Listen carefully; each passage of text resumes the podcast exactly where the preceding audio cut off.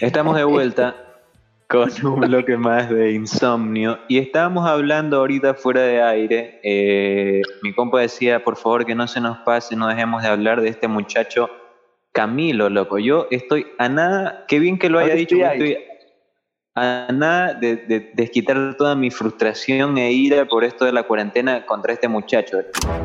No lo soporto más. Estamos hablando del, el, ¿cómo decirlo? El esposo de la hija del maestro, el maestro Ricardo Montaner, Evaluna Montaner, este, que lo tiene de, marido, ¿no? Dos meses ya casado, ¿Cuál es el tema con el man? Porque ha habido harto revuelo en las redes sociales con él, porque me parece que es un poquito intenso, ¿no? Es muy chicloso ese man, es muy demasiado chicloso ese man, ya fastidia ahora. Y bueno, está casado con la hija del, maestro, el querido maestro Ricardo Montaner. Yo, yo pienso, el otro día vi un video en que se le metía a la oficina a, Ricardo Montaner, las ganas que debe tener de darle un tute Ricardo. Oye, bro, ay, decir como que ya, pues mira, ya, pues ya, ya para, ya. Sí. La, la, gente se le burla porque dice que chucha, el man es muy intenso y toda la nota, ¿no? Pero decían que en realidad ese es como que el verdadero amor que una persona le tiene a otra, por muy aparte de chifloso y fastidioso que sea, este, las relaciones se basan en eso. Pero si tú ya no soportas a otra persona es porque no es que no la quieres, pero es como que se fastidia, pienso yo. El tema para mí es que el cariño de él ya invade para mí la privacidad de, de, de Eva Luna, ¿no? A quien también en uno de los videos le hizo despertar que estaba dormida, hermano. Ah, sí, qué bueno. Eh, por ejemplo, mi expareja me dijo una vez, o sea, puedes hacer lo que sea, menos despertarme cuando estoy dormida. Jamás. Es lo único que no puedes hacer.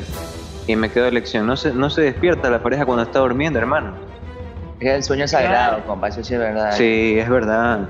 El sueño sagrado. adelante le han, hecho, le han hecho los mejores memes intensos que he visto, loco. El que más me gustó fue el que la despierta ojo con ojo.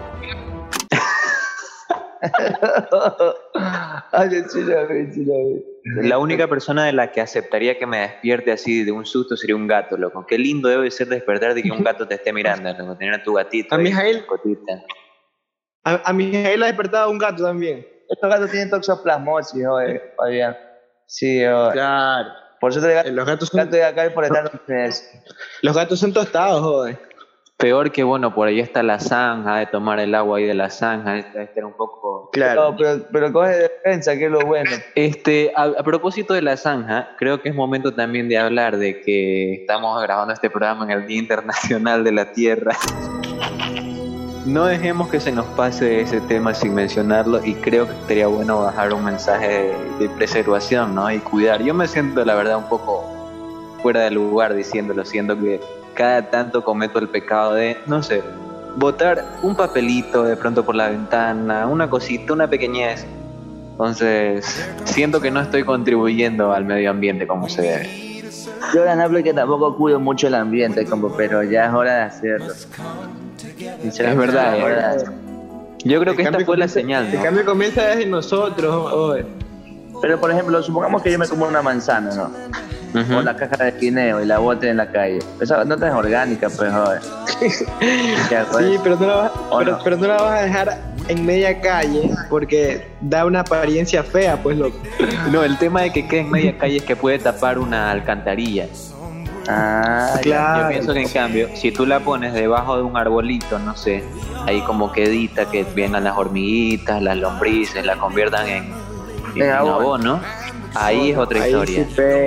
Claro, exactamente. ¿Y sabes qué hay que pensar? Esto que hizo Jimmy me, me acaba de dar una idea. Si lo botarías en tu cuarto, lo puedes botar en la calle. ¿Tú botarías una manzana después de comida en el piso de tu cuarto? La hambre que no, compa. Entonces no habría que botarla en la calle. Pero no sé. es buena esa. El planeta es el hogar de todos. Sí, es verdad. Qué lindo, loco. Pero hoy, ¿cuántos años cumple hoy el Día de la Tierra? Eh, ya lo sé.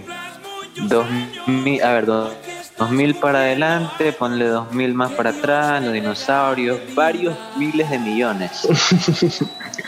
Yo creo que ya es hora de parar, ya mucho, mucho vuelo ya. La gente bueno, escúchame, el mundo ya necesitaba playas limpias, aire fresco, los animales volando como siempre, palomas, abejas, eh, mariposas, ya necesitaban verse de nuevo, loco. Es verdad, a mí no me sorprendería que, no sé, cuando volvamos a la calle un día aparezca un venado, una vaquita por ahí, con la Pedro Gual, de pronto un venado por acá por el Chile. Que por acá Sí, en mi casa hay una perro de monte. Perro de monte ahí por tu casa. Ah, mira, ya la naturaleza va, la naturaleza va recuperando lo que le pertenece, recupera su espacio.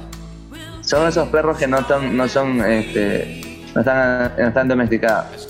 Son perros salvajes. Son, perros que no están acostumbrados a salir a la ciudad. Bueno, vamos a ir con más música. Dale. Y volvemos con la parte final de este programa 88 de Insomnio.